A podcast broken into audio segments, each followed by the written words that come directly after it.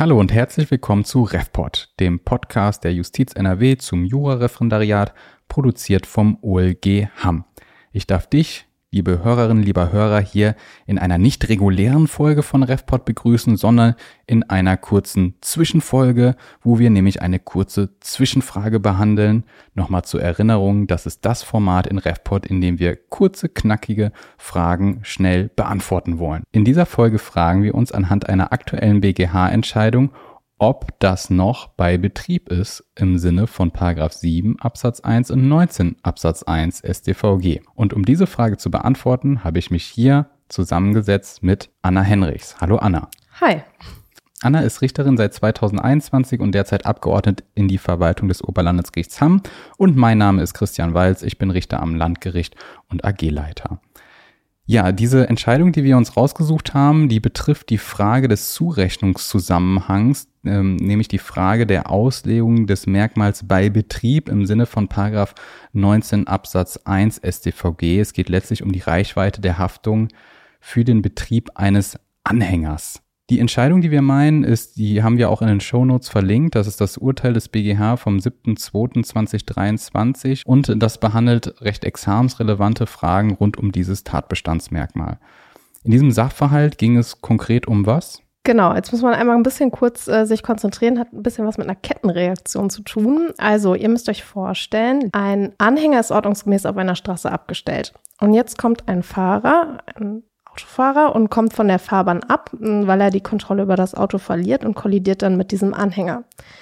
Das führt dazu, dass der Anhänger rollt und an ein Gebäude anstößt und beschädigt damit Eingangstor und Fassade dort. Und dann hat sich die Frage gestellt, haftet der Erhalter des Anhängers für diesen Schaden? Genau. Kurz zusammengefasst eigentlich ein Pkw rammt einen Anhänger und dieser Anhänger rollt gegen ein Gebäude. Und jetzt geht's nicht um die Frage, haftet dieser Pkw-Fahrer oder Pkw-Halter, sondern es geht um die Frage, haftet der Halter dieses Anhängers für die Schäden am Gebäude. Der Hintergrund des Falles war ein bisschen komplizierter.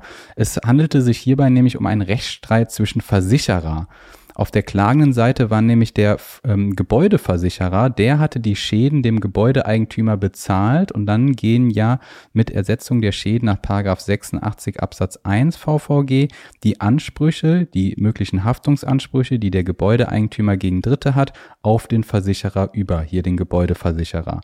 Und dieser Gebäudeversicherer seinerseits hat auch nicht den Halter des Anhängers in Anspruch genommen, sondern direkt dessen Haftpflichtversicherer.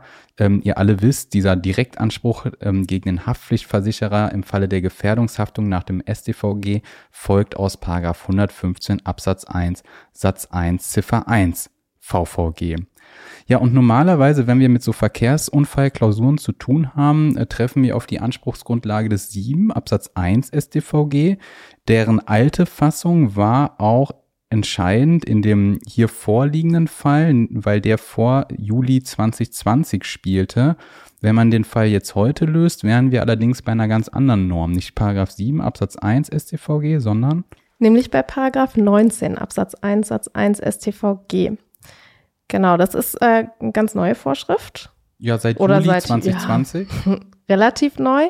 Mm, und dieser Neuregelung im StVG ist eine BGH-Entscheidung ähm, vorgegangen. Und damals hat der BGH entschieden, dass bei Unfällen von Gespannen, also Zugfahrzeug mit Anhänger. Genau, so Gespann ist so ein altertümliches ja. Wort. Ne? Gespann, das ist legal definiert, auch in Paragraph 19 Absatz 2 jetzt. Das bedeutet einfach Zugfahrzeug plus Anhänger. Also wenn ein Auto einen Anhänger hat, das ja. ist ein Gespann. Okay, also bei diesem Gespann jedenfalls ähm, hat der BGH damals entschieden, dass der Versicherer des Zugfahrzeugs und der Versicherer des Anhängers, das kann sich ja unterscheiden, im Innenverhältnis zu gleichen Teilen haften. Und das, dieses Ergebnis wurde dann aber als unangemessene Belastung von Halter und Versicherer des Anhängers angesehen. Und daraufhin hat der Gesetzgeber dann in Paragraph 19 StVG die Haftung für einen Anhänger sowohl im Innen- als auch im Außenverhältnis im Gespann kodifiziert. Genau, die, deswegen ist jetzt die Anspruchsgrundlage, wenn ich Ansprüche gegen den Halter eines Anhängers stelle, der Paragraph 19 Absatz 1 Satz 1, da ist geregelt, wird bei dem Betrieb eines Anhängers, der dazu bestimmt ist, von einem Kraftfahrzeug, in Klammern Zugfahrzeug, gezogen zu werden, ein Mensch getötet, der Körper oder die Gesundheit eines Menschen verletzt oder eine Sache beschädigt, ist der Halter des Anhängers verpflichtet, dem Verletzten den daraus entstehenden Schaden zu ersetzen. Das ist die Haftung im Außenverhältnis. Was das Innenverhältnis anbelangt, hat der Gesetzgeber jetzt praktisch die alte BGH-Rechtsprechung äh, abgeändert, indem er den Paragraphen 19 Absatz 4 Satz 2 ins Gesetz geschrieben hat. Danach haftet der Halter des Zugfahrzeuges im Innenverhältnis zum Halter des Anhängers nun vorrangig, also nicht mehr keine Haftung mehr zu gleichen Teilen. Die Frage, die sich also bei diesem Fall jetzt stellte, sind die Schäden, die am Gebäude verursachte worden sind bei Betrieb des Anhängers im Sinne von Paragraph 19 Absatz 1 Satz 1 verursacht worden. Und ähm, was das Merkmal bei Betrieb anbelangt, das tritt ja häufiger in Klausuren auf und äh, da gibt es letztlich drei Grundsätze, die man sich merken muss, die sowohl für 7 Absatz 1 als auch für 19 Absatz 1 Satz 1 StVG gelten. Der erste Grundsatz lautet, dass nach der ständigen Rechtsprechung des BGH das Merkmal bei dem Betrieb entsprechend dem umfassenden Schutzzweck der Norm weit auszulegen ist. Der BGH begründet dies gebetsmühlenartig damit, dass die weite Haftung nach 7 Absatz 1 und 19 Absatz 1 StVG letztlich der Preis dafür ist, dass wir in der Gesellschaft durch die Verwendung eines Kraftfahrzeuges bzw. Anhängers erlaubterweise eine Gefahrenquelle eröffnen. Das heißt, weite Auslegung dieses Merkmals. Der zweite Grundsatz ist, dass danach ein Schaden bei dem Betrieb eines Kraftfahrzeuges oder Anhängers entstanden ist, wenn bei der insoweit gebotenen, wertenden Betrachtung das Schadensgeschehen durch das Kraftfahrzeug beziehungsweise den Anhänger mitgeprägt worden ist. Das Schadensgeschehen muss durch das Kraftfahrzeug oder den Anhänger bei wertender Betrachtung mitgeprägt sein. Und schließlich und drittens ist damit für die Zurechnung entscheidend, ob zwischen dem Schadensvorgang und einem bestimmten Betriebsvorgang oder einer bestimmten Betriebseinrichtung des Kraftfahrzeuges bzw. Anhängers ein, nah, ein naher örtlicher und zeitlicher Zusammenhang besteht. Richtig, jetzt hast du das einmal abstrakt äh, ja, beschrieben, wie die Grundsätze da sind. Und dann hat sich eben hier die Frage gestellt, ob wir diesen Zusammenhang herstellen können zwischen dem Anhänger und dem Schaden. Genau, dem Betrieb des Anhängers und dem Schaden an dem Gebäude. Und das Berufungsgericht, die Vorinstanz, wer war das nochmal? Das hast du, glaube ich, bei dir stehen, oder das war? Das ist das Landgericht Gießen gewesen. Genau, das Landgericht Gießen hat diesen Zurechnungszusammenhang abgelehnt. Mit welcher Begründung? Du hattest gerade gesagt, eigentlich ein ganz weiter Zurechnungszusammenhang, wegen aufgrund des Schutzzweckes. Und das Landgericht Gießen hat gemeint, dass das jetzt aber, was da passiert ist, nicht mehr im Zusammenhang steht. Und zwar unter der, wie du auch gesagt hast, schön gebotenen Werten der Betrachtung. Ähm, weil eben hier die Besonderheit war, dass der Anhänger ja nicht von selber, sondern erst durch einen anderen Verkehr Verkehrsteilnehmer in Bewegung gesetzt worden ist. Zur Erinnerung, das war dieser Fahrer, der da seine Kontrolle über sein Fahrzeug verloren hat.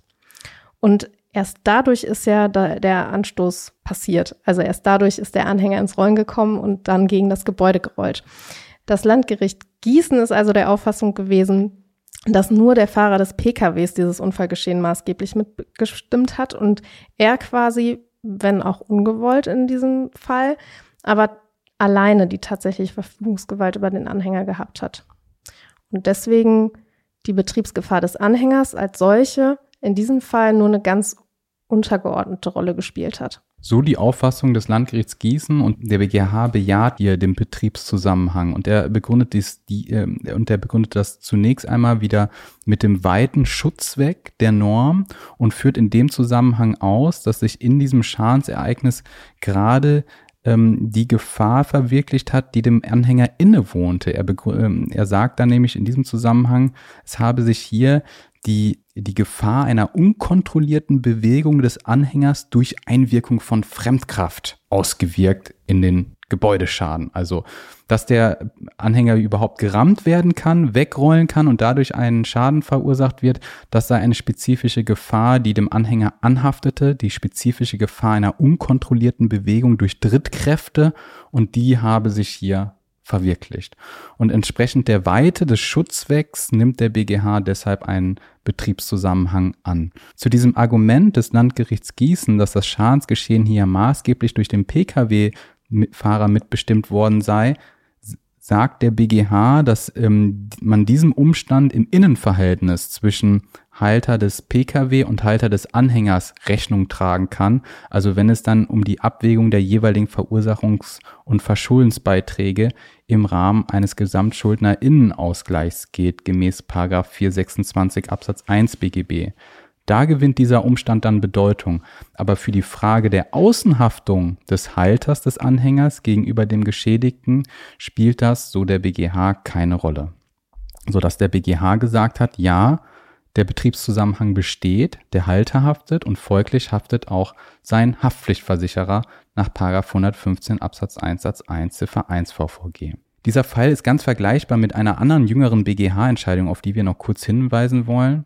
Und zwar ist das eine Entscheidung des BGHs vom 11. Februar 2020. Auch die verlinken wir natürlich. Ähm, in dem Fall ging es darum, dass ein abgestellter Anhänger, also wie hier, ähm, nicht durch einen Dritten, sondern durch starken Wind unkontrolliert gegen einen parkenden Pkw gedrückt wurde und so eben Schäden verursacht worden waren. Genau. Und auch in diesem Fall hat der BGH einen, äh, einen Betriebszusammenhang und eine Haftung des Halters des Anhängers bejaht. Und? Ja. Was sagst du dazu? Ja, ja, was soll man dazu sagen? Die, äh, die, diese Entscheidung legt ein sehr weites Verständnis des Betriebszusammenhangs im Sinne von 7 Absatz 1 und 19 Absatz 1 StV geht zugrunde und fügt sich damit eigentlich nahtlos in die jüngere Rechtsprechung des BGH ein, wonach das Merkmal des Betriebszusammenhangs immer weiter ausgelegt wird. Und wenn man das jetzt wahrscheinlich einem juristischen Laien erklären würde, würde der vielleicht ein bisschen stutzen ähm, bei dem Gedanken, dass der Halter eines Anhängers jetzt hier für den Schaden an der Hausfassade aufkommen muss. Ja, ich glaube, da wird man nie im Leben drauf kommen, wenn man diesen Fall einem Otto-Normalhuster, wie man ja manchmal so schön sagt, auf der Straße erklären würde. Ich glaube, nie im Leben würde jemand auf die Idee kommen, dass hier in dieser Konstellation, wo der Anhänger von einem fremden Pkw gerammt worden ist, dass dann der Halter des Anhängers haften würde, oder? Glaube ich nicht. Wahrscheinlich nicht, hast du recht. Ja. Aber eben aufgrund dieses vielleicht, also aufgrund dieses zum Teil überraschenden Ergebnisses glauben wir, dass das eine sehr lehrreiche Entscheidung ist und die ohne weiteres auch gut in Examensklausuren verarbeitet werden kann. Richtig. Ja, so viel dann zur Beantwortung unserer kurzen Zwischenfrage, ob das noch bei Betrieb eines Anhängers gewesen ist oder nicht. Ich bedanke mich bei dir, Anna, für das Gespräch. Sehr gerne.